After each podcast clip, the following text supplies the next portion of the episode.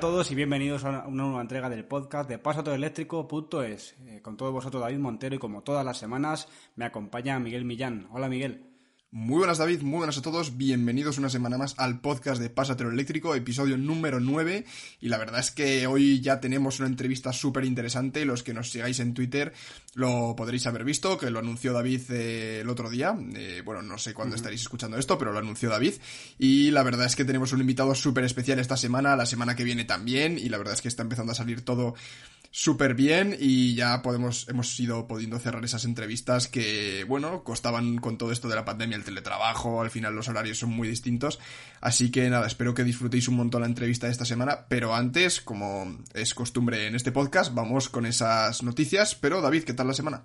Semana, como siempre, ¿no? Movidita, también cargado de noticias que ahora las desgranaremos aquí y sobre todo con, con una, anécdota que es ese nuestro grupo favorito, eh, La Dilla Rusa, ¿no? El autor de esa canción de José Mari y los coches del pasado que estuvieron otro día en el hormiguero. Pues sí, ahí estuvieron en el hormiguero. La verdad es que eh, estuvo bastante divertido y fue curioso, ¿no? Como justo la incorporamos y salieron en el hormiguero. Así que nada, súper bien. Es el salto ¿no? que tiene que dar la gente. Si quieres triunfar, primero es el camino, ¿no? Primero pásate al eléctrico y luego ya si es el hormiguero, ¿no? Así un poco informal, ¿no? Bueno, pues comenzamos las noticias de esta semana hablando de una moto súper curiosa como es la Boxman Wattman y es que David ha batido nada más y nada menos que 11 récords de velocidad entre los que se encuentra la velocidad punta que se ha puesto, ojo, a casi 400 kilómetros por hora a 394,45 más concretamente, lo cual es una auténtica barbaridad.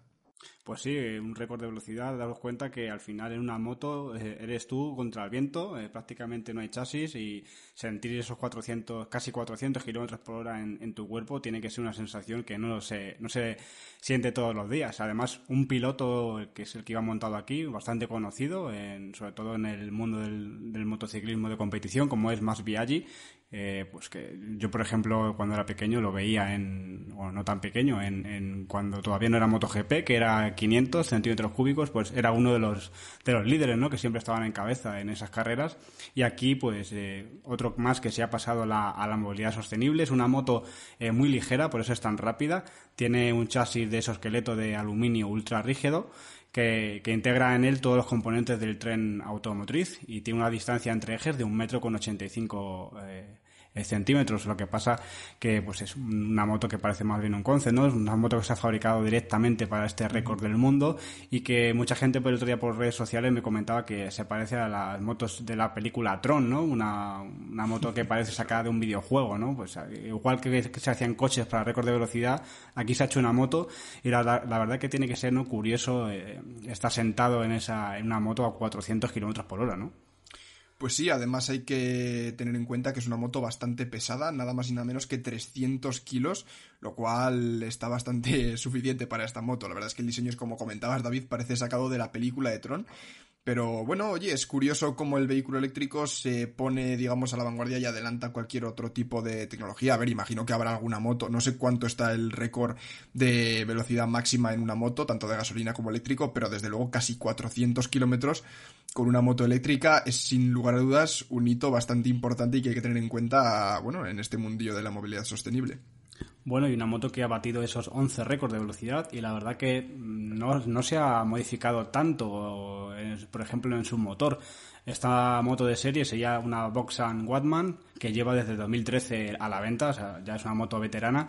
Es una moto que se fabrica en Mónaco y que parte de una potencia de 203 caballos y se ha modificado para este récord con 367, o sea que tampoco es una cosa exagerada y fijaos, con un, con un toque de chasis y reducción de pesos, pues se ha, se ha logrado batir estos 11 récords del mundo con una moto. Pues sí, así que nada, ahí queda ese récord y ahora vamos a pasar a hablar, David, si te parece, de eh, un coche que yo creo que es bastante esperado y que va a gustar bastante en cuanto salga a la venta y es nada más y nada menos que del Fiat 500 eh, su versión eléctrica y es que desde que se comenzó a vender en España se han vendido más de 120.000 unidades, concretamente entre 2013 y 2019 se han vendido 93.500, que supone prácticamente el doble que el segundo vehículo más vendido de este segmento, como podría ser, por ejemplo, el Fiat Panda. Así que, sin lugar a dudas, es un vehículo súper esperado, este 500 eléctrico, y vamos a repasar algunas características importantes. Tendrá un maletero de 185 litros, y una de las cosas que nos puede interesar más en un vehículo eléctrico como siempre, pues es la autonomía, la batería y un poquito el motor, un motor de 118 caballos que está sin lugar a dudas por encima del resto de vehículos, ya no solo de gasolina, sino también eléctricos dentro de este segmento. Por ejemplo, el Zoe tiene 109 caballos, el 500 eh, perdón, el Seat Mii tiene 83 caballos, en fin, un, poquito este segmento está quizá superior, este Fiat 500, y también una batería de 42 eh, kilovatios hora, la versión extendida, que le otorgará una autonomía de 320 kilómetros, David. Pues un coche muy simpático, ¿no? Si veis ese frontal, recuerda al, típico coche de la película Cars, ¿no? Que parece que tiene ojos, con ese, ese, número 500 en la parrilla central, que todo parece indicar que es plano y que puede ocultarse detrás de esos 500 algún radar para el control de distancia. Un coche que la gente está esperando mucho, ¿no? sobre todo que Fiat ya por fin sacara un coche eléctrico, cuando ya tenía hace muchos años un 500 eléctrico en, en California por fin lo vamos a ver en Europa y el precio pues partirá de algo más de 24.000 euros, 24.900 antes de ayudas. Y bueno, ¿en qué, dónde le sitúa esto? Pues no es un coche excesivamente barato, pero sí, por ejemplo, es más asequible que sus competidores directos, que va a ser ese Mini o ese Honda E, así que algo más asequible con un poquito más de autonomía, sobre todo, que también la va a venir muy bien, que es un coche que hay que tener muy en cuenta pero aquí viene la cosa extraña, ¿no? no todo va a ser bueno para el primer coche eléctrico de Fiat. Aquí se les ha ido un poco la olla, yo creo, con, las carrocerías, ¿no? Han sacado eh, una versión cabrio, mm, bastante curioso, ¿no? Una versión cabrio de este 500 eléctrico, pues eh, preparado para esa, para alquiler en islas, para Italia, para recorrer Italia en verano, muy, pues, yo creo que hacía falta, ¿no? También esa versión divertida. Y luego esa carrocería novedosa que han bautizado Trepi 1, o sea, la Trepi 1, ¿Qué, quiere decir esto? Pues que tiene tres puertas el coche, pero no tres puertas como lo conocemos, ¿no? Dos delante, grandes y el maletero, sino en un lado habrá una puerta grande para el conductor y al otro lado tendremos una puerta para el acompañante y otra puerta pequeña que se abre, eh, digamos, como el típico, el típico BMW i3 o el, Mazda MX30, ¿no? Esas puertas que llaman suicidas se abren una hacia cada lado para facilitar el acceso a, gente que quiera ir en la plaza trasera o sobre todo a niños. Algo bastante peculiar porque solamente lo tiene en un sit, en un lado del coche, no en los dos, pero algo que es muy práctico después, ¿no? Pues si quieres subir a una persona mayor, a un niño, no tienes que estar ¿no? ahí abatiendo asientos para adelante, que siempre es un tres puertas algo más incómodo. Así que bastante curioso este Trepi 1. Sí, la verdad es que es un concepto bastante curioso lo que comentabas, David, el poder, por ejemplo, pues bueno, si tienes, si tienes un hijo pequeño que no puede, que es un poco incómodo tener que abatir el asiento, ponerlo en la sillita y tal, pues con esta puerta más uno, digamos, pues lo podrás eh, poner en, su asiento sin mayor problema. Y yo creo que esto también es gracias en parte a su nueva plataforma. Y es que el grupo de Fiat Chrysler ha desarrollado una nueva plataforma. No sé hasta qué punto estará destinada a vehículos eléctricos, pero yo imagino que alguna optimización habrán hecho, David. Porque si no, mm, quizás se quedan un poco atrás, porque este es uno de los primeros vehículos eléctricos que vemos de este grupo. Así es, y sobre todo porque es un coche que, con, a pesar de ser contenido en tamaño, no tiene una, una mala autonomía, ¿no? Al final es un coche que yo creo que han, estado desarrollando mucho tiempo Fiat y eso han, han, llegado a hacer un coche bastante, que va a ser bastante competitivo, con, con, dos opciones de potencia, uno de 95 caballos y otro de 118, también está bastante bien, y un coche urbano que ocupa poco espacio y sobre todo orientado ¿no? a, a, un cliente distinto, ¿no? Porque quien tiene un Fiat 500 actualmente ya, si quiere pasarse a lo eléctrico, busca ese 500 eléctrico. Es un, coche muy de marca, un coche que, para un cliente especial, como ya también fue ese Mini o ese Honda E. Así que veremos a ver cómo va esa rivalidad entre los tres, porque yo sí que, a pesar de ser tamaño contenido, no le veo rival, por ejemplo, para el Seat Mii o para el Volkswagen IAP, porque son coches que son más baratos y que la gente va a comprar más. Este va a ser un coche que no va a ser tan tan, alto en ventas, pero que yo creo que su nicho de mercado va a ser competir contra, lo dicho, contra ese Mini, incluso contra ese Mazda MX-30 y luego sobre todo con el, con el Honda E. Pues sí, y vamos a repasar un poquito algunas características, algunos extra, y es que, bueno, tendrá cámara frontal, como comentabas David, que dentro de ese logo igual se podía incorporar algún tipo de sensor, pues tendrá cámara frontal, eh, también eh, a los lados del vehículo tendrá cámaras, también control de velocidad de crucero adaptativo, bueno, centrado de carril, digamos, que para que mantenga el coche dentro de, de los carriles, eh, en fin, detector de ángulo muerto, detector de nivel de atención del conductor, cámara 360, yo imagino que todo esto serán extras que podrás, eh, que podrás pagar por ellos, ¿no? Pero bueno, sin lugar a dudas, eh, no creo tampoco como tú, David, que sea rival directo, por ejemplo, para el Seat porque es un coche que sí que es cierto que está destinado a, bueno, a familias tipo para ciudad, pero yo creo que tendrá muchísimas ventas ese Seat eh, para car sharing, para empresas de car sharing, y sin embargo este Fiat 500 quizá es un poco más caro, quizá es, digamos, otro nivel de coche como para car sharing. Así es, recordemos que por ejemplo, el Honda E, que parte de un precio muchísimo más alto, pues tiene hasta 222 homologados kilómetros de autonomía. Este eh, Fiat 500 se queda en 185 kilómetros de autonomía, suficiente para la ciudad. Y lo que más eh, sorprendente es, para un coche de estas características, que está orientado a ser un coche urbano, es la, potencia de carga que puede admitir. Y es que puede cargar en corriente continua, con, su conector CCS tipo 2, a 85 kilovatios.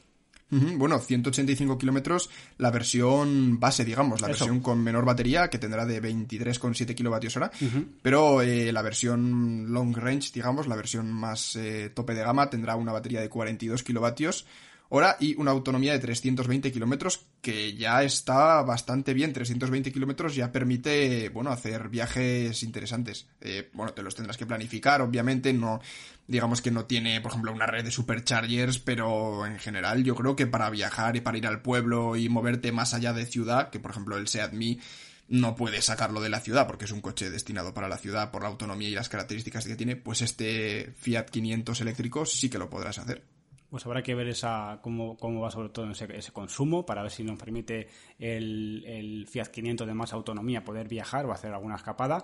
Y luego como ya parte curiosa pues también será aerodinámico por eso queremos ver ese consumo porque no tiene tampoco manetas de puerta pero esta vez pues no son manetas enrasadas sino que han hecho como el hueco para donde iría la maneta en un coche habitual.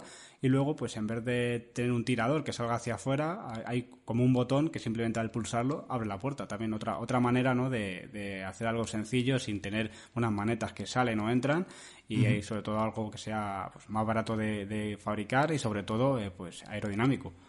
Bueno, es curioso, un, algo distintivo, ¿no? De este vehículo, así que nada, muy bien por parte de Fiat, eh, que estamos viendo cómo se empieza a pasar a lo eléctrico.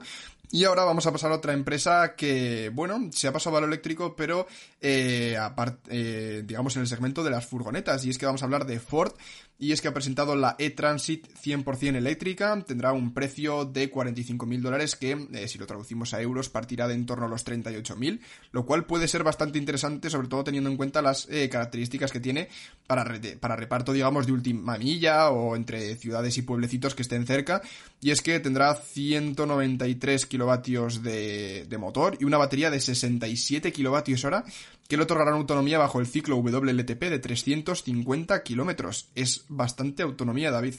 Pues cuidado porque aparte del reparto de última milla, esta furgoneta puede hacer ya algún reparto entre ciudades, porque recordemos que en su segmento actualmente más o menos tienen esos 150, 180 kilómetros de autonomía homologada y esto ya es un salto bastante grande para Ford. Si por fuera es eh, una Transit como la de combustión, simplemente le diferencian unas líneas longitudinales en la parrilla central que son azules y la toma de carga que también que también está en la parte frontal pero sí es una, una furgoneta que la Transit que tiene bastante carga útil y aparte si ya tiene esos 350 homologados y veremos con la con toda la carga si por hace algo más de 200 seguramente va a ser un, un competidor muy serio ante ante rivales que hacen mucho menos kilómetros no pues sí, y hablando David de la carga, podrá cargar, según nos ha dicho Ford, a 115 kilovatios de potencia y, eh, bueno, nos han confirmado que eh, podrá recuperar el 80% de su batería en tan solo 24 minutos, lo cual no está nada mal.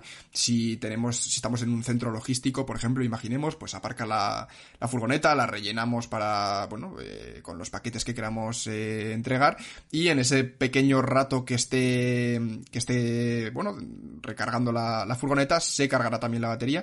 Y, por ejemplo, otros datos así curiosos, en 10 minutos podremos obtener 50 kilómetros de carga, lo cual, bueno, si estamos haciendo reparto en una ciudad puede ser bastante interesante para, bueno, estamos por ejemplo en un supermercado, pues paramos un momento la furgoneta, la enchufamos y se recarga unos pocos kilómetros.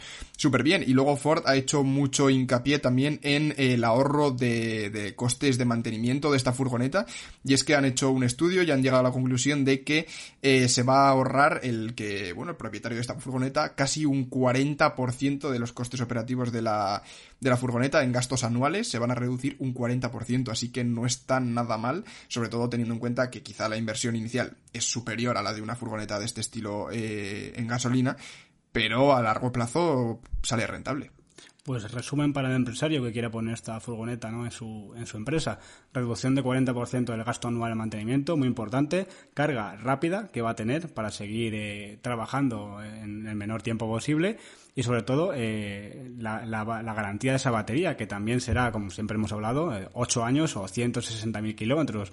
Cosas muy buenas, cosas a tener muy en cuenta por las empresas, que al final este coche va a ser un vehículo comercial y sobre todo también muy vistoso interiormente, ¿no? Porque eh, pues es algo espartano en cuanto a calidades de asientos o salpicadero, pero luego tenemos una pantalla multimedia grandísima de 12 pulgadas que nos va a permitir pues usar ese navegador o cualquier aplicación y que hace también una furgoneta eh, tecnológica. Pues sí, la verdad es que el diseño interior es muy, muy chulo, la verdad, para una furgoneta está muy bien. Así que nada, bravo por Ford por electrificar también parte de este segmento. Y bueno, vamos a pasar, si quieres, a la David, a hablar de Volkswagen. Y es que han registrado el nombre de ID Jungles, Junglez, Junglez, con dos zetas al final, y es que se espera que sea una especie de SUV. Eh, bueno, no sabemos muchas, mucho sobre este vehículo, solamente que han registrado el nombre, pero bueno, ya se ha empezado a especular de lo que comentaba, que puede ser una especie de SUV. Pues cuidado porque si ya vimos esa bus que se, se convertirá en ese ID6 y la furgoneta, eh, con este ID Jungles, que ya veremos qué número le ponen cuando salga a fábrica, pues eh, se quiere meter eh, Volkswagen, a lo mejor no tanto para Europa, pero sí para otros países en, en un segmento para electrificarlo que, que, ya hay bastantes competidores, como es el de la, por ejemplo, las pick-up, y aquí sale en alguna foto, ¿no? Pues su, su Amarok que tiene ahora mismo de coche de pick-up, pues que también se podría electrificar y, y formar parte de esa gama eh, ID y pues para Sudamérica o alguna, sobre todo también Asia, Norteamérica, es un coche que ya tenemos a, Rivian apostando fuerte por esos pick-up y a otras muchas marcas, entre ellas también se meterá Tesla. Pues eh, si todos se meten, pues como no, pues también hay que meterse de lleno ¿no? a una de las em, principales empresas de automovilísticas del mundo y seguro que, que hacen un pick-up de calidad con buena autonomía y algo que no quiere dejar pasar tampoco Volkswagen, ¿no? Este, este segmento. Pues sí, es un segmento que hay bastante competencia a día de hoy porque pensemos que en Estados Unidos, por ejemplo, eh, los pickups y este tipo de subs son súper vendidos. Aquí en Europa quizá el tipo pickup es, mm, bueno, el segmento es un poquito menos vendido, pero los subs sí que se venden muchísimo en Europa. Así que si Volkswagen ataca ese segmento, yo creo que le pondrán un nombre tipo ID8, ID9 o ID7, algo así. eh, pues podría ser bastante interesante, sobre todo viendo lo que han hecho con el ID3. Si siguen esa línea de diseño, digamos, más moderno, más rompedor, hemos visto un boceto eh, por redes sociales, no creo que sea similar, porque al final no es nada confirmado, digamos, por Volkswagen, sino bocetos que hacen los fans y demás. Eh, si sigue la línea de diseño del ID3 o de la ID Pass o de, la gama ID que están llevando, la verdad es que puede ser súper bonito. Y también en cuanto a la autonomía, yo creo que le pondrá unas baterías bastante gordas y podrá tener bastante, bueno, bastante autonomía también. Sobre todo teniendo en cuenta que es un segmento que está también muy destinado a viajar, a hacer mucho de off-road y demás, así que hará falta bastante autonomía, lo cual, bueno, bravo por Volkswagen, está metiendo la patita eléctrica en prácticamente todos los segmentos eh, de vehículos. Sí, la verdad que la, la, batería será al igual que el ID, el ID Bus, ¿no? A partir de 100 kilovatios hora seguro, de ahí hacia adelante, porque es un coche que pesa, eh, tiene que tener a lo mejor tracción a las cuatro ruedas, incluso una reductora. Habrá que ver cómo se comporta, ¿no? Si quiere meterse en el mundo del pickup eh, Volkswagen y, cómo lo hace. Pero bueno, pues todo ello empezaremos a verlo a partir de 2023, así que todavía queda, queda para el desarrollo. Pues sí, todavía queda para el desarrollo, pero vamos a seguir hablando de Volkswagen y es que eh, lo están petando David con el ID3, o sea, es increíble lo, las cifras de ventas que están manejando y es que en Noruega se ha situado este ID3 como el coche número uno en ventas en el sector, digamos, de vehículos electrificados, no eléctricos, sino electrificados y Tesla queda relegado fuera del top 10. O sea, no hay ningún vehículo de Tesla dentro de ese top 10. Tenemos ese Volkswagen ID3, luego eh, tenemos vehículos de Toyota, BMW, Hyundai, Mercedes, Nissan, pero no está el Model 3. Quizás si eliminamos esos híbridos e híbridos enchufables, eh, Tesla sí que entrará probablemente en el top 10, incluso top 3, probablemente también con ese Model 3, Model S, Model X. Pero bueno, sin lugar a dudas, muy buena noticia por parte de Volkswagen y es que se han vendido 2.475 unidades del ID3 en octubre. Pues eh, en octubre, como bien has dicho, pero es que eh, fijaos en el dato, ocupa el primer lugar ese Volkswagen ID3 con 2.475 unidades y el segundo es un Toyota RAV4 con 706, fijaos la diferencia, y no es eléctrico 100%. Si queremos irnos a comparación con otro eh, coche 100% eh, eléctrico, nos vamos al tercer puesto, que está ese MG ZS, que todavía no está en nuestro país, y es de 586 unidades lo que se ha vendido en octubre. O sea que es increíble ¿no? la diferencia que hay de, porcentaje entre el primer coche eléctrico vendido en Noruega y el tercero. Así que buenos datos, eh, sobre todo porque son las, las entregas ¿no? que ya estaban pactadas de cuando salió esa First Edition del ID3, pero buenos datos y sobre todo que un coche que, al igual que el e-Golf, está teniendo mucha aceptación en Noruega.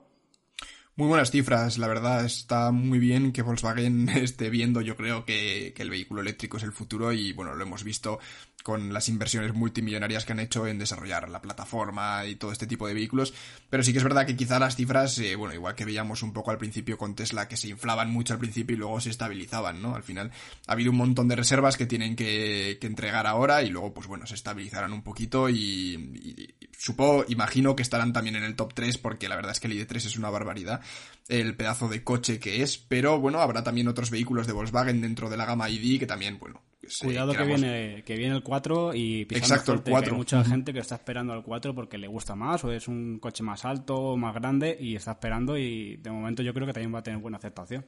Sí, la verdad es que estos dos, el ID3 y el ID4, yo creo que van a ser unos coches súper importantes para Volkswagen y para el mercado del automóvil eléctrico en general y para el mercado del automóvil en general, porque la verdad es que una marca tan grande como Volkswagen que lo esté haciendo tan bien, eh, después de todo lo que ha pasado y demás, y que saque estos vehículos que son tan buenos, y pues bueno, yo la verdad es que es bastante positivo para el mercado, así que nada, muy bien por parte de Volkswagen, esas cifras de venta, esos vehículos, ese próximo futuro, quizá ID8 o ID9 o como lo llamen, bueno, el sub eléctrico, pickup eléctrica de Volkswagen, la verdad es que súper bien. Y ahora vamos a hablar de BMW, y es que ha presentado, se intuye un poquito ese iX, BMW iX, que es un sub eléctrico, que estará disponible a partir de 2022 y nos ha firmado la marca que tendrá una autonomía de nada más y nada menos que 600 kilómetros. Está muy bien, pero habrá que ver el precio.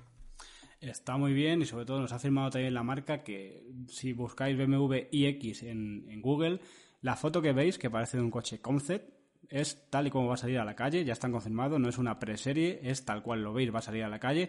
Y es un coche que es grande, pero recuerda ¿no? a, esos, a ese, frontal, lateral, esa trasera, bastante al i3, ¿no? Ese i3 que se quiere ya dejar de, fabricar y que tanto ha dado a BMW, pues que recuerda un poco ¿no? el concepto, esa, esa puerta trasera algo elevada en el cristal y sobre todo sorprende mucho de la parrilla central, una parrilla central acorde como, a cómo están sacando los coches BMW. Ese, a mí no me termina de convencer del todo, David. Mm, son, te tiene que gustar, la verdad que es una parrilla bastante eh, grande, voluminosa, que están sacando prácticamente todos los nuevos modelos de BMW y esos riñones, como se llaman, eh, son bastante grandes y, yo os, animo a que los veáis porque eh, o te gusta o lo odias, porque es un, es un diseño muy atrevido, muy arriesgado y veremos a ver eh, por dónde le lleva BMW, pero bueno, luego el coche en sí es un coche, un sub, un sub bastante grande, deportivo y que, que, tendrá bastantes buenas prestaciones y que, como he dicho, pues un coche que parece un concept a la calle directamente. Pues sí, y también sabemos algunas características como por ejemplo la potencia de los motores, 500 caballos de potencia no está nada mal, y nos han afirmado que las baterías que tendrá este iX serán de más de 100 kWh, es bastante normal teniendo en cuenta que es un coche muy grande que pesará un montón y que si encima quieren conseguir esa autonomía de 600 kilómetros tendrán que ponerle baterías bastante grandes, pero bueno, el consumo también será bastante elevado, aunque esperan que esté por debajo de los 21 kWh a los 100 kilómetros. Bueno, es bastante elevado, pero teniendo en cuenta que es un sub muy grande y que imagino que pesará un montón, no está mal del todo. También hay que, bueno, tenemos que hablar de ese coeficiente aerodinámico de 0,25, que es bastante bajo. Bastante bajo y que, bueno, pues esos 21 kilovatios eh, hora de, consumo, eh, pues a lo mejor es por pesos o algo así, pero no será por aerodinámica, ¿no? Es un coche que han hecho bastante aerodinámico y sobre todo también otras características que tiene bastante buenas, que podrá cargar en corriente continua a una potencia de 200 kilovatios, o sea que eh, prácticamente se puede cargar la batería del 10 al 80% en menos de 40 minutos y conseguir más de 120 kilómetros de autonomía en menos de 10 minutos, así que es bastante impresionante sobre todo ya un coche para viajar, que homologa, como bien has dicho, esos 600 kilómetros de autonomía. Y ahora viene otra parte controvertida, si ya era la, la parrilla central rara, ¿qué te parece ese volante a lo kit, al coche fantástico, Miguel? Bueno, es curioso, la verdad. A mí es que estos diseños... A ver, el, interior me gusta, ¿eh, David? No nos confundamos, el interior me gusta. Pero el exterior es que me echa mucho para atrás. Sí que es verdad que el volante puede ser bonito y la verdad es que en general, esa pantalla que tiene, digamos, eh, horizontal eh, metida directamente en el, en el frontal del vehículo es bastante interesante. Luego también esas rejillas para el aire acondicionado también tiene un diseño bastante bonito. Pero es que el exterior a mí no me termina de convencer. Sin duda va a ser muy controvertido, ¿no? Es el diseño de este coche que, veremos. Y esa pantalla, como me ha dicho, una pantalla muy grande, eh, longitudinal, ¿no? Muy, muy, muy alargada y sobre todo orientada al conductor para que tenga toda la información eh, a la vista de, ojo y no tenga que, que bajar la mirada. Y luego por debajo del volante esa como ya estamos acostumbrados a ver en muchos eh, coches actualmente, los difusores del, aire acondicionado. Y sí, un, modelo pues que seguro que cuenta también con materiales bastante reciclados y, y demás y que también inspira lujo, ¿no? Incluso en la consola central vemos ese, ese joystick para cambiar, eh, tenemos, tenemos la palanca de, de side by wire, ¿no? Para, sin cable, todo eléctrico para cambiar las marchas, pero tenemos esa, esa ruleta para ir cambiando de funciones en el sistema multimedia con un toque también de madera, como ya teníamos en el BMW 3, así que calidad seguro que no nos va a faltar en, BMW y también curioso el interior, ¿no? Como tiene esos cinturones de seguridad azules, azules, eh, digamos, metalizados, ¿no? un azul bastante brillante. Sí, yo eso era lo que quería comentar, que la tapicería me gusta bastante. Tiene, bueno, las fotos que han publicado, tiene una tapicería, bueno, como azul, muy pálido, digamos, con toques de gris y también combinado un poquito con madera. Le da un diseño interior bastante premium. Y bueno, lo que comentabas, David, de esa ruletita del, de la zona, digamos, de mandos para cambiar entre los modos de conducción y, bueno, poder también interactuar con el menú de las pantallas eh, por la foto que tenemos, es como de cristal, es transparente, lo cual le da también un aspecto bastante diferenciador y en mi opinión a mí me gusta bastante, es bastante, le da un ambiente también muy premium al interior, así que nada. Por mi parte el interior está muy bien, pero repito que el exterior a mí no me gusta.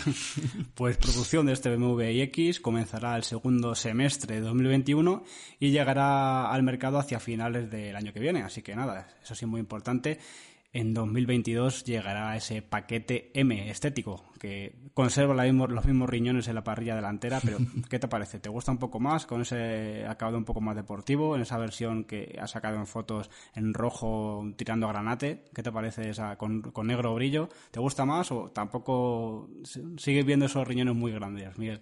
¿Ves, David? Yo en esta versión sí que me gusta más porque tiene un diseño ya, o sea, sigue siendo el mismo coche, digamos, es un sub muy grande, pero en este caso tiene una, un diseño mucho más agresivo y yo creo que incorpora mejor esa parrilla, digamos, con esos dos riñones ahí delanteros, con esas entradas, digamos, de aire en los laterales, los focos son más agresivos, el morro, el morro en general es en este caso, en este pack que saldrá en 2022, me parece bastante más atractivo y, bueno, más eh, futurista también incluso que, que la versión estándar.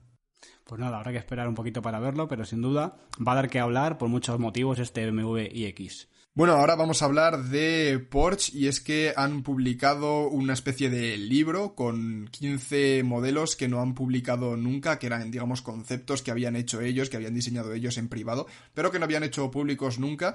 Y entre ellos se encuentra el, Porsche Vision Randians, Randians, no sé, bueno, eh, es una furgoneta eléctrica de Porsche y, eh, bueno, la verdad es que tiene un diseño bastante bonito, David, pero por lo demás no sabemos grandes cosas de este vehículo. Pues no, la verdad que parece un diseño, como dicen, que inspira en un transbordador espacial. Y sí que si mirándolo algo así de cerca, en detalles, sí que puede eh, simular ¿no? al primer diseño que vimos de ese concept del IDBAS, ¿no? Aquí se nota mucho esa, esa mano que tiene eh, el grupo Volkswagen, sobre todo con uno de sus eh, participantes, como es Porsche. Pero sí, algo que, hace mucho tiempo que no tiene Porsche en, en, en su gama, son furgonetas, porque hace hace ya tiempo tuvo lo que es lo que era homólogo a una Volkswagen Transporter pues eh, también bajo la marca Porsche salió con una bestialidad ¿no? de potencia. Y ahora parece ser que no sé qué tipo de cliente o qué tipo de empresa quiere orientar pero ha hecho esta, esta digamos eh, vehículo no, no comercial sino una van una furgoneta eléctrica porque no veo que sea un, un coche para trabajar una furgoneta para tipo comercial. Es bastante deportiva a pesar de ser alta y sobre todo también diseño muy llamativa. Así que veremos en qué se convierte si solamente es un concepto o al final mm, por fin con esta nueva era de la electrificación Porsche también saca una furgoneta eléctrica. Bueno, no sé hasta qué punto lo harán realidad, lo llevarán a producción este modelo. Yo creo que se quedará más bien en una especie de concepto, porque ahora Porsche yo creo que es una marca bastante establecida en hacer eh, los coches que hace, ¿no? Coches, digamos, de lujo, eh, súper deportivos, en fin, tenemos ese Taycan que la verdad es que es impresionante pero yo creo que esta furgonetilla, bueno, furgonetilla, furgonetaza, o sea, es un diseño futurista, moderno, tipo nave espacial, como comentabas, David. Yo creo que se quedará en un concepto, no llegará mucho más allá, pero bueno, de llevarlo al mercado y de empezar producción, bueno, sería también una buena noticia, ¿no? Para el mercado de las furgonetas, como veíamos antes esa furgoneta de Ford, esta furgoneta, pues bueno, también entraría a competir en ese segmento. Pues cuidado que a Porsche, que dentro de muy poquito eso va a sorprender con el, nuevo Macan eléctrico, así que habrá que estar muy atentos también a todo lo que haga esta marca. Pues sí, estad atentos aquí al podcast de Pasatero Eléctrico porque os lo comentaremos en cuanto salga ese, ese Porsche. Traeremos todas las novedades. Y ahora vamos a hablar un poquito de algunas curiosidades. Y es que se ha desarrollado, digamos, el primer estándar de carga inalámbrica para vehículos eléctricos. Tendrá una eficiencia del 94%, lo cual es bastante elevado teniendo en cuenta que es carga inalámbrica. No tenemos que enchufar nada al coche. Va, digamos, digamos que funcionará con una especie de bobinas de, de cobre, de que bueno, que por inducción se cargará el coche y también eh, bueno, será capaz de cargar a 11 kilovatios de potencia. Quizá no es mucho, pero esto podría ser interesante para, bueno, para parkings, incluso dentro de, las ciudades, el poder tú ir con tu coche y simplemente dejarlo en la, en la plaza de garaje y que se comience a cargar automáticamente y que luego a la salida del parking, cuando vas a pagar, directamente te cobrarán también el, el precio de la electricidad que has utilizado sin tener que tener el incordio, digamos, de tener que enchufar el cable, que pueda venir alguien y te algún gracioso y te lo desenchufe. En fin, es bastante interesante y yo creo que abre el mundo, de, un mundo entero de posibilidades, David. Bueno, no es una cosa que a mí me, me agrade mucho, no la carga inalámbrica. No me agrada ya en, móviles, imagínate en coches. Sí que lo veo pues una pérdida de eficiencia, una pérdida de, de energía y sobre todo una generación de calor innecesario. Y bueno, pues al final 11 kilovatios de potencia que está, está diciendo que, carga con este modo de inducción es bastante potencia para, para ser de modo eh, inalámbrico, digamos.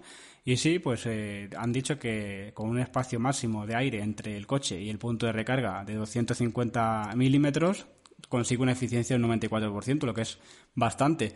Lo que sí que han dicho que a máxima potencia significará una pérdida de, potencia de unos 660 vatios. Como siempre, no, es lo mejor porque generas más calor y sobre todo pues tienes más pérdida de potencia. Pero bueno, esto yo lo veo más que para coches, para flotas de autobuses urbanos o algo así, que ya sea ya había algún proyecto aquí en Madrid en la MT de cargadores eh, inalámbricos, pues habrá que, ver cómo, cómo evoluciona esto, pero sobre todo, pues eh, aquí es como se hacen las cosas, ¿no? Eh, e investigando, conseguiremos cada vez mejor potencia y sobre todo menos pérdida de energía en esto, eh, en este tipo de, carga por inducción.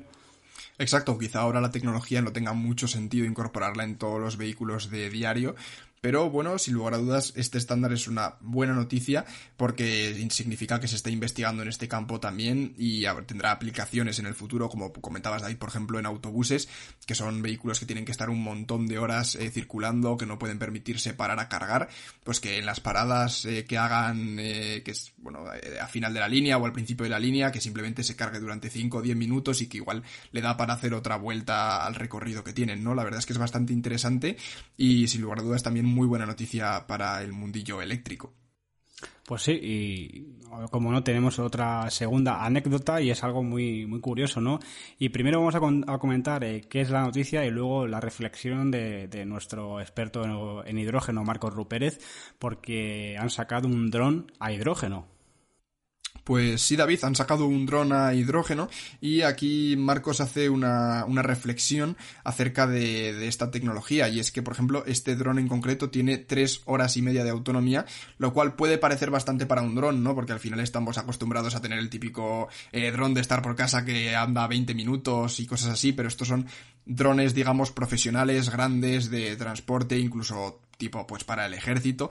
Y si tenemos en cuenta y lo comparamos con por ejemplo drones híbridos con gas con un pequeño motor de gasolina que tienen autonomía de hasta 10 horas se queda un poco corto, pero la comparación interesante sería con las baterías de litio, y es que con estas conseguimos una autonomía de dos horas, lo cual es bastante bajo, pero si tenemos en cuenta que las de hidrógeno ya son superiores, y si seguimos trabajando en reducir el peso de las pilas de hidrógeno, podríamos conseguir que este combustible se volviera el nuevo eh, queroseno para los aviones, incluso pues para los drones, porque sí que es verdad que los eh, almacenaje, el almacenaje de hidrógeno a día de hoy requiere de un montón, bueno, es muy pesado debido a, la, a, las, a los controles de seguridad que tiene que pasar este material y si seguimos desarrollando tecnologías y materiales que permitan almacenar este hidrógeno sin ser tan pesados y tan grandes, podremos aumentar la batería de estos drones y en consecuencia, por ejemplo, hacer aviones también eléctricos con pilas de combustible de hidrógeno. Así es, aquí lo que Marcos quiere decir que pues, eh, el hidrógeno ya permite eh, volar más que con, con, una batería de litio, pero que hay que poner también las cosas en contexto, ¿no? Porque al final, ¿a qué precio, no? ¿A qué precio va, vamos a tener ese dron? Porque el hidrógeno no es tan fácil, ¿no? De obtener como una batería de litio y montarla en un dron y ya está. A ver dónde vamos a poder repostar ese hidrógeno, a qué precio y sobre todo, pues, eh, dónde. Y, y, hay que tener en cuenta que esto se tiene que evolucionar porque ahora mismo, aunque ya se estén consiguiendo mejores autonomías. Eh, para la aviación genial, pero para un vuelo de fin de semana como tú y yo, Miguel, con un dron eh, que te podemos tener cargado en un enchufe, eh, imagínate que te quedas sin, sin, hidrógeno, ¿dónde llevas ese, ese dron? y sobre todo, ¿cuánto te ha costado ese dron? Como a lo mejor tres drones de, de batería de litio, pues puede ser, ¿no? Sí, nada, al final hay que tener en cuenta que esto, cada tecnología tendrá su aplicación y tiene su aplicación a día de hoy también.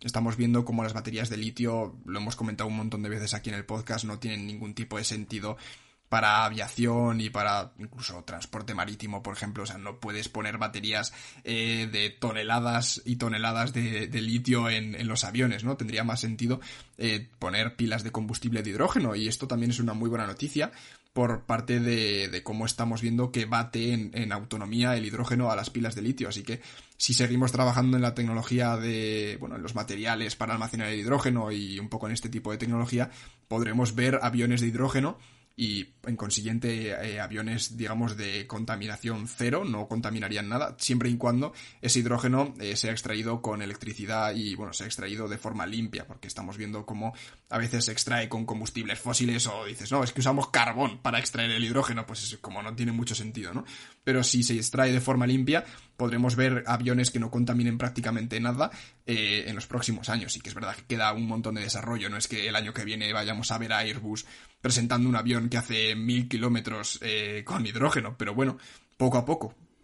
Pues sí, la verdad que ya está aquí el hidrógeno, ya están haciendo esas primeras pruebas los, eh, las empresas de aviación y veremos porque hay que es un, pues los aviones al fin y al cabo eh, circulan mucho todo el día eh, por nuestros cielos y hay que reducir también esas emisiones en forma de CO2 que, tienen así que poco a poco se va investigando todos los ámbitos eh, que dejen menos huella de carbón y hasta aquí la noticia de la semana Miguel que esta semana hemos tenido una carga bastante grande de noticias ¿no?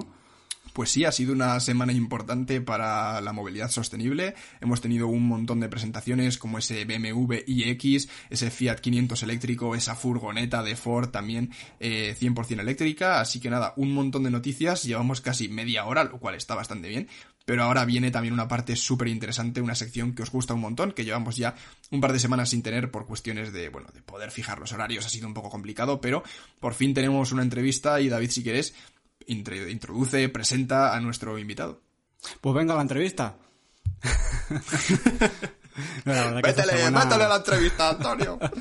Esta semana tenemos eh, un amigo ya, de, yo creo que de mucha gente, y que, que de una empresa que conocéis prácticamente todos los amantes de la movilidad eléctrica, y es que tenemos a eh, Xavier Cañadel, el CEO de Electromaps, que está de celebración porque Electromaps cumple 10 años, ya el décimo aniversario de esta, de esta empresa, y nos va a contar pues cómo empezó todo, cómo, cómo nació esta, esta web y esta aplicación para tener eh, y poder viajar, sobre todo con coche eléctrico, donde nos dicen dónde están todos esos puntos de recarga, qué potencia cargan, si, si funcionan o no funcionan, y nos viene a contar todo eso y sobre todo pues eh, presente y futuro, porque ha habido varias alianzas ahí que, que lo están convirtiendo en una empresa de las más punteras, eh, no solo de nuestro país, sino del mundo en cuanto a movilidad eléctrica. Así que aquí os dejamos con Xavi y os dejamos con la entrevista de la semana.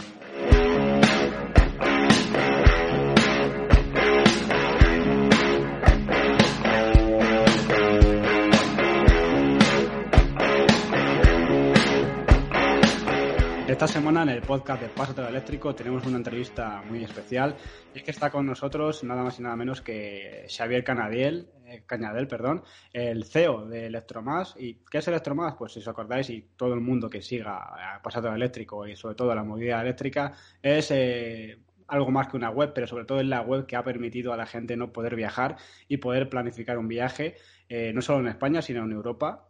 Y para eso está Xavi, ¿no? Para contarnos eh, cómo se fundó Electromaps y sobre todo hacia dónde va, porque tiene una, una expectación y una, vista de futuro muy buena y sobre todo de presente. Así que, hola Xavi, ¿cómo estás? Hola, ¿qué tal, David? Eh, muy bien y, gracias por, por, invitarnos o por invitarme en este caso a tu podcast y que teníamos ya muchas ganas de, de por fin aparecer en él y al final pues creo que bueno ha llegado el momento y con ganas un poco de contaros pues nuestra historia para los que para los que no lo conozcan y, y contaros un poco hacia dónde vamos.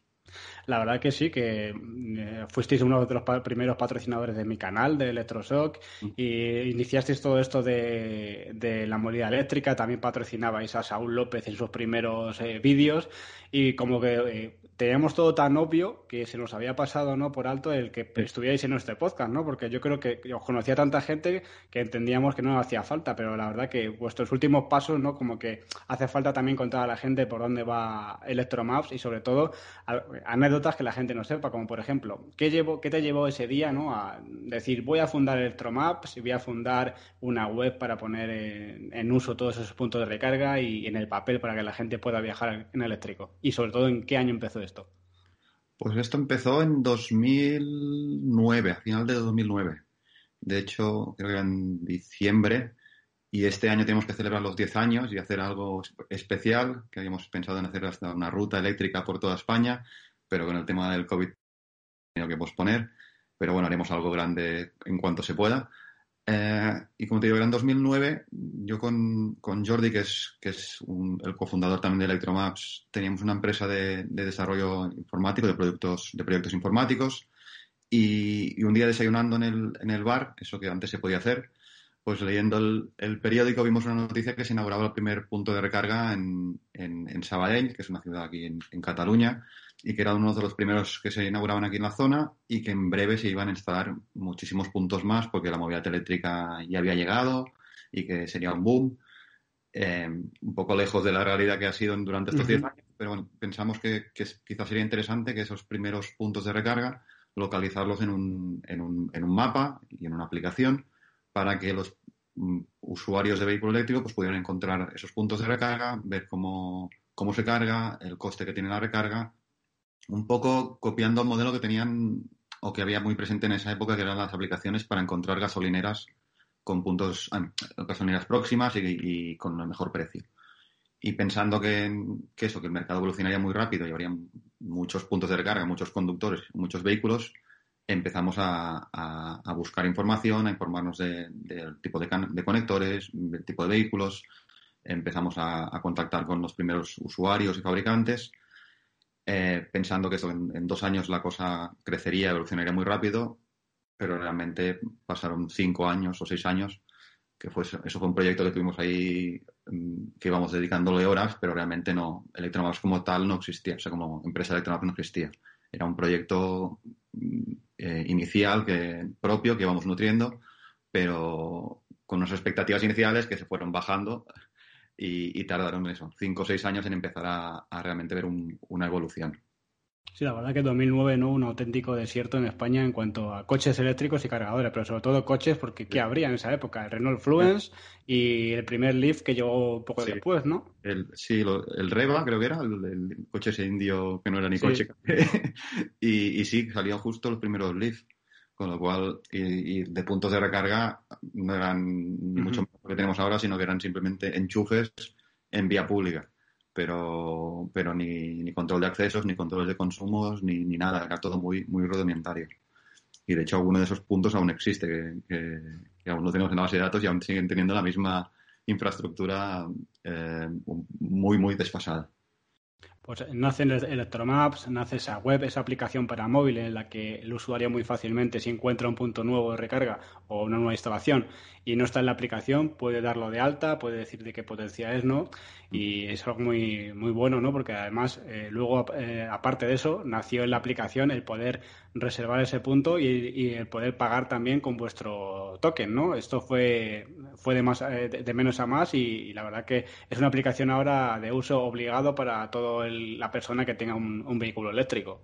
Sí, como te comentaba, cuando empezamos en 2009 la tecnología era muy, muy precaria y se iban instalando puntos por, por, España, pero claro, nosotros no teníamos información de, todo lo que se iba haciendo en España porque no había ni webs como la vuestra, ni bueno, podcasts como la vuestra, ni, ni, ni, aparecían medios, con lo cual eran los, los primeros usuarios pues que nos informaban, aquí hay un punto de recarga, o, sé que van a instalar el ayuntamiento, voy a hacer presión para que instalen uno. Con lo cual decimos, como no llegamos a todas partes, mejor hacer una app colaborativa donde los usuarios puedan reportar eh, la información y corregir la información, porque al final, eh, dentro del desconocimiento del sector inicial, pues había gente que publicaba puntos sin saber el tipo de conector o sin saber la potencia real y luego pues el siguiente que iba pues nos corregía, decía, no, esto no es así, es así. Nosotros siempre validamos y, revisamos tanto comentarios como modificaciones para que no, no haya información errónea pero siempre se cuelan cosas, con lo cual la aportación de los usuarios y sobre todo el, aportar contenido nuevo ha sido muy importante para nosotros para hacer una base de datos eh, buena y actualizada.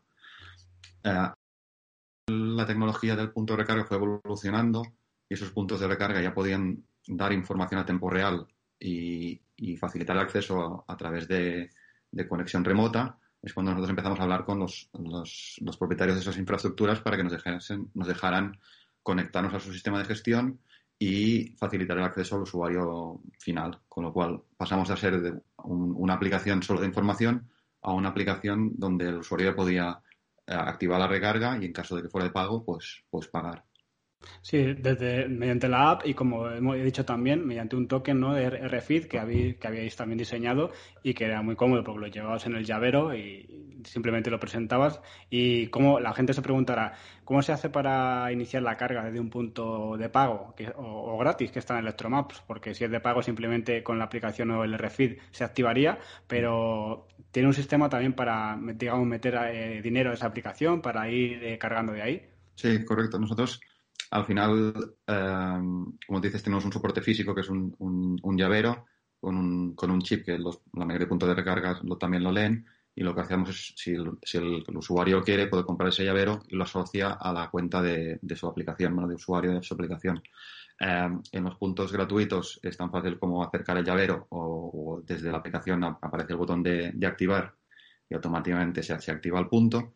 En el caso que sea un punto de pago, eh, nosotros optamos por trabajar con un monedero virtual en la aplicación. El usuario eh, pone un 20 euros o, 40 euros en, ese monedero virtual eh, y a partir de ahí puede ir cargando en los puntos de pago. Si el día de mañana no, no utilizase ese dinero, siempre lo puede recuperar porque al final el, dinero es suyo. Nosotros optamos en ese momento por esta forma de trabajar porque al intentar hacer un, pago directo, o sea, yo pago lo que cargo y con la tarjeta de, crédito vinculada y, me olvido de monederos, nos dimos cuenta que, al final las comisiones de, bancos y pasarelas de pago eran más caras que el, importe que realmente eh, valía una, una, carga. también porque al principio las cargas eran de muchos menos kilovatios porque los coches tenían muchas menos batería y, al final por una recarga de 3 euros eh, con las comisiones eh, era casi un 20% o un 30% del incremento que, repercutía en la carga. La idea es, eh, ahora que hay cargas con un importe más alto y que las comisiones también están bajando, pues ofrecer las dos opciones. Es decir, que tengo un monedero y puedo ir gastando ese monedero porque no quiero vincular la tarjeta de crédito o, no, pues mira, vinculo la tarjeta de crédito y pago directamente solo lo que consumo. Eh, esa funcionalidad saldrá ya cara al 2021. Qué importante eso que has dicho, ¿no? De, una app colaborativa, simplemente para, si yo planifico un viaje, meter en, meterme en el punto de recarga que hay en intermedio que yo quiero cargar y ver cómo a, tiempo real, ¿no? Con fechas, pues la gente ha ido publicando, no funciona el punto de recarga o solo funciona la, corriente alterna y ver, por ejemplo, que después ya contesta alguien que ya se ha puesto otra vez en uso. Qué importante es, sobre todo para la hora de planificar esto, porque así no vas a ciegas, ¿no? Y, te garantizas el llegar. Sí, porque en el mundo ideal todos los puntos tenían que estar conectados y que esa información realmente fuera cierta y, a tiempo real. Pero no es así, y menos en, nuestro país, donde vamos un poco con, con retraso con otros países más, más del norte, con lo cual hay mucha infraestructura que no está conectada, hay mucha infraestructura que no se sabe el estado realmente y, a veces ni que existe. Y gracias a, Electromaps y sobre todo a la comunidad de, usuarios pues tenemos constancia que ese punto existe, nos, nos reportan el estado la última vez que han ido ahí, pueden hasta indicar que están cargando en ese momento. Tenemos una funcionalidad en, en la aplicación que es hacer check-in, que es para los puntos que no, no, tenemos conexión a tiempo real ni acceso, si un usuario está cargando ahí, pues puede notificarlo en la aplicación, con lo cual nosotros sabemos que ese punto funciona, sabemos que estará ocupado el tiempo que, él nos indica y así otro usuario pues puede ver que está ocupado y, puede hasta preguntarle a ese usuario, pues mira, ¿te queda mucho para cargar porque estoy yendo de camino? ¿O, qué tal funciona? Si carga esa velocidad o no esa velocidad. Con lo cual la, comunidad eh, aporta mucho valor al mapa. Y ahora aprovecho para comentar de que estamos eh, trabajando en, dos nuevas funcionalidades que sacaremos en breve. Una que es el pronostica, el pronosticador o hacer pero, ah, me sale la palabra, pronósticos de disponibilidad. Eh, es decir, en, los puntos que tenemos información a tiempo real, sabemos cuándo están libres o cuándo están ocupados, ya sea por un usuario nuestro o por un usuario de, de otra aplicación o de, otro, o de otra empresa. Con lo cual podemos hacer lo típico que, que te muestra Google Maps cuando consultas un restaurante o cuando consultas un restaurante que te decía... Sí, el pico de gente, ahora en esta hora suele haber mucha gente, ¿no? Esa funcionalidad eh, antes de final de año ya la tendremos y podemos decir, porque este punto, de hecho lo enfocaremos más al conector, porque eh, hay conectores que, nunca se utilizan, como el, o se utilizan poco, es como un, como un chuco, pero el tipo 2 sí, con lo cual en cada conector podrás ver un poco la, el pronóstico para el día que tú quieres ver de, disponibilidad, que es una herramienta que también tenemos que es útil. Y luego también estamos trabajando en, un, en, un, en una herramienta de routing para poder dar un valor añadido más de decir, pues quiero ir de punto A a punto B y, y eso, en función del, de la elevación, del tipo de vehículo, de la, de la, batería que tienes, pues que te recomiende parar en un sitio u otro. Eh, para poder dar una experiencia más, más completa, que no tengas que tú pensar la ruta y luego ir buscando los puntos en esa ruta, sino facilitar un poco la, la, vida del usuario al final. Pues fijaos dónde ha llegado Electromaps, ¿no? Porque hay webs eh, oficiales de marcas de coche en este país que os toman vuestros mapas, ¿no? Como, como punto de referencia, de referencia para sus clientes que busquen puntos de recarga. Así que eh, es curioso, ¿no? Como no sé si hace años me metí, no sé si fue Renault, por ejemplo, y salía vuestra, vuestra web de Electromaps, ¿no? Para los clientes Renault que supieran cómo viajar con un eléctrico. Estamos también en, la web de Tesla como referente de España. Estamos en la de Mi, también en, la parte de movilidad. Em, tenemos constancia que la mayoría de concesionarios que venden vehículos eléctricos nos recomiendan. al, llegar los primeros y al acercarnos mucho a la comunidad y contar mucho con ellos, pues ellos son los, los, los principales em, recomendadores o, canal de, difusión de, nuestra plataforma. Con lo cual, eh, creo que es una simbiosis muy, muy interesante, tanto para el usuario, que al final, si recomienda aplicación, saca, saca el beneficio que tiene mejor, más usuarios la aplicación y, más, y mejor información, y para nosotros a la hora de poder pues, ofrecer un mejor servicio. Yo quiero situar vuestra situación actual en tres puntos. Una, esos 10 años ¿no? de, desde que se fundó Electromap, el que se ha tenido que posponer los eventos por el, por el virus. Entonces eso lo dejamos ahí aparcado. El segundo es eh, que habéis llegado al millón de kilovatios hora de carga, ¿no? Bueno, de hecho hemos suministrado más mm, de un millón. Em, te cuento, cuando, cuando nosotros empezamos a, a, hablar con los propietarios de puntos de recarga para, para ver si podíamos ofrecer las recargas a nuestros usuarios, detectamos que había muchas empresas e instituciones que habían instalado puntos de recarga con capacidad de conexión, pero no, disponían de un, de un, sistema de gestión de, propio para, esa infraestructura. Con lo cual, como somos así de proactivos y con ganas de hacer cosas y nos aburríamos, no nos aburrimos nunca, pero decimos, pues vamos a hacer un, software para, para, empresas que permita que, que, si el punto tiene la tecnología idónea, pues se pueda conectar a ese sistema de gestión y, el propietario decida, en, el caso de que sean puntos públicos, pues los puede compartir en la aplicación y en caso de que sean puntos eh, privados de una empresa o, de una fábrica, pues gestionar su, la recarga de sus empleados o de clientes. Y, con esta plataforma llevamos tres años trabajando y es esa plataforma la que ha llegado al, millón de, de kilovatios hora suministrados que el 90 o el 80% son vía pública, con lo cual son de usuarios de, Electromaps. Pero eh, a ese 80%, que serían los 800.000 kilovatios, tendríamos que sumar todo lo que hemos mm, suministrado a usuarios de Electromaps que no están en esa plataforma, de puntos de terceros que tenemos conectados a través de, otros sistemas, con lo cual el, número seguramente es mucho más alto bueno, seguro que es mucho más alto, pero que hayamos suministrado nosotros o gestionado nosotros con nuestro software de gestión de puntos de recarga es ese millón. Y luego el tercer punto que quería abordar aquí es uno de los más importantes para, vuestra empresa, es que la llegada de, de Wallbox a, Electromaps, una de las empresas punteras en instalación de puntos de recarga en nuestro país. ¿Hasta qué punto ha influido? porque hay gente que eh, ha tomado esto como un poco de lío y no sabe hasta qué punto eh, colaboráis o cómo es el... ¿Qué es esto de que Wallbox esté ahora formando parte de Electromaps? Sí, em, como te comentaba ahora, nosotros hemos desarrollado este software de gestión, que, es un software que permite gestionar cualquier punto de cualquier fabricante que tenga los protocolos estándar y la tecnología mm, estándar también. Y, Wallbox todo el mundo lo conoce porque es fabricante de puntos, sobre todo para puntos de carga en, domésticos. O sea, tiene unos puntos muy, está muy, muy, muy bien, muy, un diseño muy, muy chulo, pero siempre se habían centrado en carga doméstica. Pero esto está cambiando. Ellos están, han sacado ya un punto con, con, conectividad con la tecnología estándar que comentamos, que es el OCPP. Y ahora presentaron hace una semana o dos un punto de carga rápida para vía pública. Em, y, ellos estaban buscando o ellos tenían que desarrollar todo lo que es la parte de carga pública porque no tienen o no tenían hasta ahora un, un software de gestión de, de, puntos de recarga para vía pública y, con ellos tenemos una relación de hace mucho tiempo, que los conocemos, que también empezaron hace 10 años, y con, con Enrique y Eduardo pues teníamos muy buena relación. Y, probaron nuestro sistema, les gustó y, dijeron, bueno, al final nosotros tenemos que desarrollar un, toda una plataforma, no tenemos el conocimiento que tiene Electromaps de, de carga pública, de, cómo están los players a nivel europeo.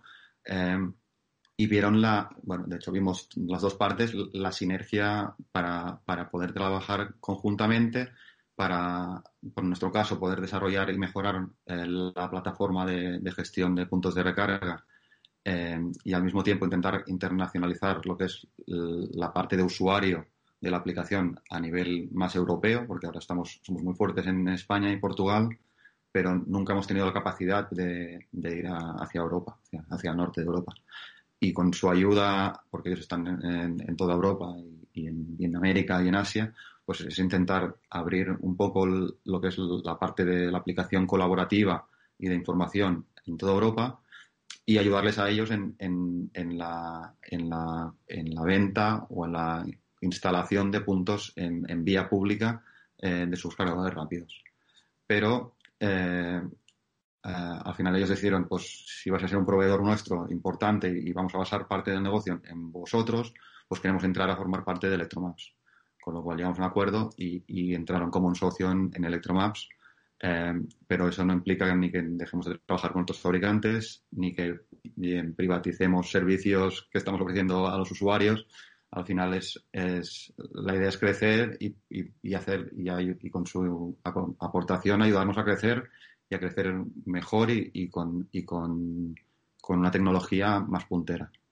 Pero en ningún caso es, es decir, no ahora Electromax pasar a ser un privado, o sea, el, valor o la comunidad, eso no queremos tocarlo, todo, lo contrario, sino queremos potenciarlo y gracias a, a su integración en Electromax, pues disponemos de recursos para hacerlo recurso muy importante, ¿no? Y esa expansión, como bien os he hablado, porque estas semanas eh, me he llevado una grata sorpresa, por ejemplo, en Twitter, al ver ya que hay cuenta de Electromaps Portugal, Electromaps Francia, Electromaps Alemania, ya se va expandiendo toda la red, ¿no? Para incluso tener todos los puntos de recarga de, Europa, ¿no? Sí, sí, sí, esa es la idea. Al final em, tenemos muchos puntos de recarga y información eh, de Europa, pero son puntos que nos vienen al final, la información que nos viene a través de plataformas eh, de interoperabilidad pero al final el, valor añadido del punto del supermercado de al lado de casa o el punto que está escondido que solo lo conocen los que viven en ese barrio, pues eso no lo tenemos y, queremos y, conseguir tener esa información porque al final es lo que nos distingue de otras plataformas que solo tienen la información que reciben de, plataformas eh, superiores. Con lo cual, eh, ahora también mm, entra una persona de marketing que nos ayudará a, a, ese, a esa internacionalización, Estamos creciendo a nivel tecnológico, hemos ampliado el departamento tecnológico con cinco personas nuevas, con lo cual la idea es, mejorar el producto, intentar eh, internacionalizarlo y escalarlo lo máximo posible. Fijaos, en una empresa española que, está creciendo y dando trabajo en pleno 2020. Eso pensamos, si, si lo vemos durante marzo, es cosa de locos, ¿no? Y al final, pues vemos que no todo 2020 es malo y crear comunidad, como, como bien has dicho, ¿no? Pues te estoy viendo ahora mismo esa camiseta verde de Electromaps, eh, Xavi, yo también la tengo. Pues eh, en movimientos como este, esto me acuerdo que fue una encuesta de usuarios de, oye, ¿qué, coche tienes? Eh, ¿Cómo recargas? ¿Cómo te mueves? Y durante eh, los, los, primeros que rellenaban esa encuesta, bueno, pues tenían eh, este, este obsequio que también había antes, eh, dependiendo de los puntos de recarga que dabas de alto la, de alta la aplicación, también recibías un polo. O sea que siempre estás como con la comunidad, ¿no? Y ya que es una aplicación de comunidad, para que tenga un incentivo esa gente, ¿no? Yo no quiero poner nada porque no me llevo nada a cambio. Bueno, pues te estás llevando, ¿no? Ya, que también es bueno para la comunidad, también te están haciendo ese obsequio, ¿no? No sé, la, camiseta esta que comentas es cada año intentamos, bueno, llevamos dos ediciones solo tampoco, pero este, este año queremos repetir, hacemos una encuesta y la hacemos sobre mil usuarios. Electromaps, este año regalamos la, camiseta, el año pasado regalamos uno de los, bueno, un llavero de estos que comentamos antes, este año ya estamos pensando a ver, a ver qué regalar. Eh, y al final em, nosotros queremos potenciar o intentamos potenciar, como dices tú, las aportaciones de los usuarios. Ahora al, usuario más activo le regalamos unas tazas que hemos hecho de, de, bambú 100% recicladas. Eh, y al que aporta más ese mes le damos unas tazas. Pero la idea es, darle también con, el apoyo de, tener más, más recursos, es darle aún más, más, más retroalimentar más al usuario. Al final, eh, como tú sabes, cuando tú das de alta un punto o comentas alguna cosa, acumulas como unos puntos que esos puntos están en, el perfil de, tu usuario en la web, pero esos puntos nunca se han cambiado por nada. Están como ahí acumulando. Hay usuarios muy activos que tienen muchísimos, pero nunca hemos tenido la opción de poder decir, pues ahora estos puntos te los cambiamos por, por, recargas o te los cambiamos por un, regalo de no sé qué. Y todo esto queremos empezar a trabajar para, pues eso, para darle, aparte de llevarse la información eh, o sea, de llevarse el beneficio de, de, información de los otros usuarios, pues que el usuario también pueda sacar algo más, que al final siempre la comunidad hace comunidad y, y buscar un poco así el, gaming, de, el engagement este de, de, la gamificación del, del, de los usuarios, que, que, siempre es un incentivo más, sobre todo a la hora de, abrir mercados donde no tienes tantos usuarios. Así es. Pues fíjate aquí, eh, Xavi, en esta parte de aquí, que todos los eh, participantes del podcast ¿no? que hemos tenido, como Berrutal, por ejemplo, la, los mil kilómetros en bici, eh, teníamos también eh, el libro de Alfredo y de Pedro Fresco, qué bien quedaría existencia, qué bien quedaría ahí esa taza de bambú de, de ¿eh? Así que habrá que liarse, ¿no? A poner puntos de recarga, a acumular puntos y, empezar, ¿no? A, a, tener esa taza que encima habéis hecho de ese material eh, ecológico, reciclable, así que muy, muy interesante. Y otro, punto que también quería, quería decirte es que también tenéis esa web, electromaps.com, parte de pruebas de vehículos, ¿no? Y os estoy viendo últimamente muy activos, que habéis probado el, Porsche Taycan, el mm. Mazda MX-30, o sea que también os dedicáis a probar coches, sobre todo porque ya que trabajáis sobre movilidad eléctrica, que menos, ¿no? Que ver cómo se comporta cada coche, ¿no?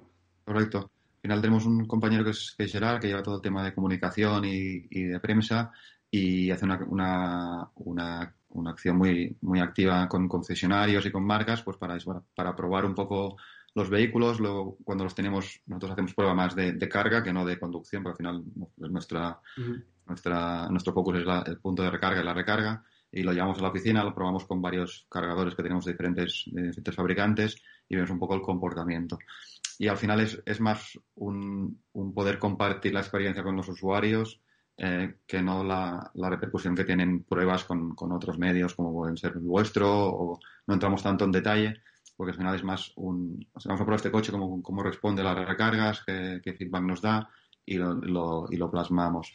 Y al final también nos nutre de, contenidos diferentes a la web y nos, nos, permite un poco también jugar con el posicionamiento y todo esto. Pero no, no nunca nos vamos a, a, a postular o a, presentarnos como un referente de, prueba de vehículos. Al final no, es nuestro, nuestro, no es nuestra, nuestra, nuestro fundamento ni nuestra forma de... no, es, lo que podemos aportar nosotros al final. Pues también es muy importante ¿no? saber exactamente con esas pruebas de vehículos que a lo mejor eh, quien se dedica a sacar el vehículo en todos sus detalles no, no mm, presta tanta atención ¿no? en cómo carga, sobre todo no cómo carga, porque tú tienes en, la, en las especificaciones del coche a, qué potencia carga, pero sobre todo esa curva, ¿no? que es lo importante, esa curva de recarga, hasta dónde, si el coche carga 100 kilovatios de potencia, hasta dónde, hasta qué porcentaje de batería tengo esa curva, es muy importante, como ya hemos visto Electron, que la tiene muy buena, o como esta semana que, que Porsche pues, ha, ha implementado en España el cargador más rápido que hay en nuestro país actualmente. Mm, sí, sí. Sí, al final es, es, es, eso. Nosotros miramos el coche más a nivel de batería que no, no tanto acabados o, o, equipamiento. Al final es, es bueno, cada uno mira lo que, lo que le interesa o lo que, o lo que encuentra más interesante. Pero hacemos pues un poco de prueba de consumo y un poco a nivel de recarga. Pues os, aconsejo a todos los oyentes de este podcast ¿no? que visiten ya electromaps.com y que se bajen la aplicación para que empiecen a ver, aunque no, aunque no tengas a un coche eléctrico, pero para que veas exactamente pues cómo estamos en puntos de, recarga en nuestro país y sobre todo a cómo funciona esa, esa comunidad ¿no? de un punto de recarga, si funciona, no funciona, eh, los semáforos que tiene, ¿no? de en rojo que ahora no funciona o está en construcción, incluso algunos. Así que muy importante y sobre todo muchas eh, gracias Xavi por haber estado con nosotros hoy aquí, por explicar todo lo que es Electromap en este sobre todo 10, décimo aniversario de, vuestra aplicación y vuestra web. Así que espero que os haya gustado y como siempre muchas gracias por venir a Xavi a ti, David, por, por invitarme y, espero que no tengamos que esperar 10 años más a, volver a vernos, no, pero que podemos repetir cuando, cuando queráis, porque siempre es, es un placer hablar contigo y sobre todo con la gente que, lleva tanto tiempo aquí apoyando la movilidad eléctrica. Pues se toma la palabra porque con esta expansión que lleva Electromaps, ¿no? Eh, será raro el que no haya otra noticia pronto de Electromaps para que nos la podáis contar aquí. Muchas gracias, Xavi. A ti, David. Pues hasta aquí la entrevista de la semana, espero que os haya gustado y la verdad que un abrazo de aquí a Xavi, que están saliendo las cosas muy bien y sobre todo una empresa española en pleno 2020 contratando a gente. Miguel, eso, ¿dónde se ha visto, no? Pues fíjate David, ya son 10 años, enhorabuena y felicidades por ese aniversario. A toda la gente de Electromaps, la verdad es que es un proyecto súper interesante y además que sea de aquí, de nuestra tierra, de España, es también muy buena noticia porque al final eh, es una empresa que se está expandiendo un montón. Bueno, ya lo habéis visto en la, en la entrevista y ya habéis visto los planes de futuro también que tiene un poco esta empresa. Así que nada, de pequeña empresa ya poco queda, David. Es una empresa bastante grande y enhorabuena por ese pedazo de proyecto enhorabuena y como ya hemos dicho también en la entrevista y que luego me ha dicho Xavi, eh, fuera de antena. Aquí pronto estará esa taza de bambú de Electromaps, así que aquí un poco poniendo todo lo que todos los que van saliendo por el podcast, ¿no? Aquí aquí iremos poniéndolo. Así me bajo también el libro de, de Javier Tomás, de todo lo que quiere saber sobre el coche eléctrico. Pues poco a poco, ¿no? Hemos estado viendo como empresas punteras que nacen prácticamente de una idea de dos eh, informáticos, pues al final eh, nace una de las webs que tienen en cuenta las marcas, incluso para poner sus puntos de recarga, sus mapas en, en sus webs eh, originales. Así que sin duda una, una muy buena noticia para todo, sobre todo España, para todas las empresas, para los emprendedores y que al final se está viendo como algo que parecía una idea de entre dos amigos se ha convertido en un proyecto a nivel mundial y sobre todo un proyecto que, que es para la gente colaborativo y que nos permite viajar, que nos permita planificar una ruta en coche eléctrico sin pasarlo mal. Pues sí, además es un proyecto que es muy beneficioso para la gente, así que nada, muchísimas gracias a Xavi por estar esta semana en el podcast de Pasatero Eléctrico. Y nada, David, por mi parte hasta aquí esta semana, este episodio número 9 y nos vemos la semana que viene con otra entrevista también súper interesante que la tenemos ya grabada no queremos hacer spoilers. Bueno, creo que David ya lo has comentado por Twitter, así que si quieres, comenta un poquito quién tendremos la semana que viene. No sé si. Yo creo que no he llegado a desvelar mucho, pero bueno. Pues nada, pues entonces lo guardamos en secreto. Va a ser una persona importante y un tema. decir que, que, va a ser muy polémico y sobre todo un tema que está candente en actualidad y que puede tener pues eh, algo que, que, empiece, ¿no? A lo mejor no llega ¿no? algún comentario un poco malo, ¿no? De, gente, porque esto pasó con el episodio que hicimos sobre el gas natural y al final donde amenazas el negocio de alguien, pues duele, ¿no? Y vamos a, tener una entrevista muy, muy polémica de, sobre un estudio que se ha realizado, así que no, no os digo nada más y habrá que esperar para eso a la semana que viene pues ahí lo dejamos, eh, dejamos el hype. Así que nada, si os ha gustado la entrevista de esta semana, podéis compartir este podcast con vuestros amigos, con vuestros familiares, ya sabéis, con vuestros cuñados. Y nada, David, por mi parte, si queréis apoyar al, al podcast de Pasatero Eléctrico, si queréis apoyar en general a este proyecto de Pasatero Eléctrico, la web, los artículos, todas las redes sociales, eh, este podcast también podéis hacerlo a través de Patreon. Tenéis eh, esta web en la descripción, que bueno, se trata de una web, digamos, de suscripción mensual que pues podéis donar un café, dos cafés al mes, lo que queráis, la cantidad que queráis. Y nada, ahí lo tenéis también en la descripción. Y si no queréis o no podéis o, simplemente queréis eh, hacerlo de forma más sencilla, podéis apoyar con nuestro link de afiliados de Amazon. Lo tenéis también en la descripción. Y es que si cuando queréis comprar algo en Amazon, lo hacéis directamente desde ese enlace nosotros eh, nos llevamos una pequeñita comisión acerca de los, de los productos que hayáis comprado. No os cuesta más, pero nosotros nos llevamos ese pequeño porcentaje que nos ayuda, pues bueno, a mantener los servidores, a poder comprar material como la cámara con la que nos estáis viendo o el micrófono, el pedazo de micrófono con el que nos estáis viendo eh, y escuchando a David y a mí. Así que nada, muchísimas gracias a todos los que nos apoyéis eh, esas dos maneras y también a todos los que compartís el podcast, porque al final es esto es para vosotros, no, no nos llevamos nada David y yo, así que que es simplemente para, bueno, facilitar la movilidad sostenible y acelerar esa transición a, a un mundo más limpio. Así que nada, por mi parte, David, eso es todo esta semana y nos vemos la semana que viene. Bueno, pues sí, sí nos llevamos algo, ¿no? De, este podcast, que es el, pues, eh, al final, el feedback de los oyentes, el cariño de los oyentes y alguna que otra bronca de la familia por decir, estás grabando, tienes que grabar ahora, que, tenemos que hacer cosas, que no sé qué. Bueno, pues aquí, eh, semana a semana no fallamos y sobre todo, ahora que vienen esas compras de Navidad, como bien ha dicho Miguel, pues ese Amazon afiliados, eh, ahora que hay tanto volumen de compras, nos va a ayudar mucho y espero que también nos mandéis vuestras dudas o consultas a podcast.pasateoeléctrico.es y hasta la semana que viene, que como os he dicho va a ser muy muy interesante la entrevista de la semana que viene, así que nada más y pásate, pásate a lo eléctrico. ¡Au! un